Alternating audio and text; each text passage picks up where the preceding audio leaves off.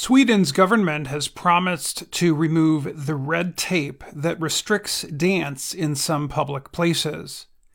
It recently considered a 10 year old legal requirement for restaurants, bars, and clubs to get a government permit to offer dancing at such businesses. The permit costs about $67. A restaurant, bar, or club that permitted dancing without possession of such a document could lose its right to do business. But a new government proposal says businesses will only need to register with local police in order to permit dancing. No payment is necessary under the proposal. Gunnar Strommer is Sweden's justice minister. He said it is not reasonable for the state to regulate people's dance.